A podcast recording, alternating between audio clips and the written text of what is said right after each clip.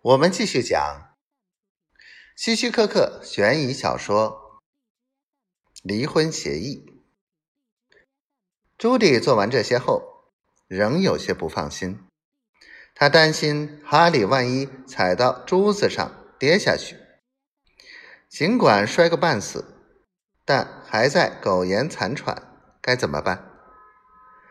他一边把灯丝断裂的灯泡重新安回去。一边打定主意，干脆一不做二不休。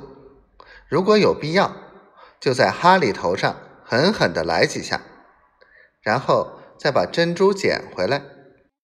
还有那份离婚协议书。就在朱迪为自己的周密计划暗暗高兴时，他又想到一个问题：万一哈利要用手电筒照亮？不就看见石阶上的珠子了吗？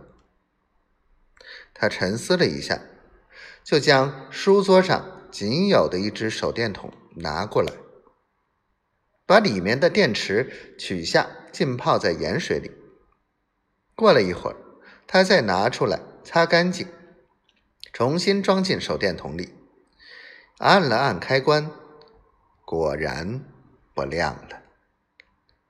朱迪为了不引起哈利的怀疑，又将手电筒原封不动地放在书桌上。他知道哈利的视力不太好，即使有些光亮，估计也看不清石阶上的那些珠子。等这一切都做完了，朱迪的烟瘾又上来了，他连连打着哈欠。要是有支烟抽该多好啊！可是这里根本没有烟。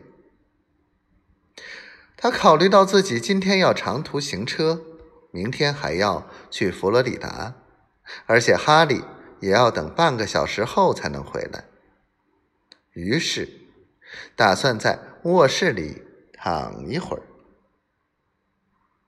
卧室里的床铺上光秃秃的。他打开壁橱，也没有找到被褥或毛毯。他决定用大衣裹一下身子，稍稍闭一会儿眼。他不知自己睡了多久，然而当他醒来时，却发现房间里很暗，而且非常冷，哈出的气变成了白色的雾。他觉得脸上……有一股刺痛感，用手摸摸鼻子，也近乎是麻木的。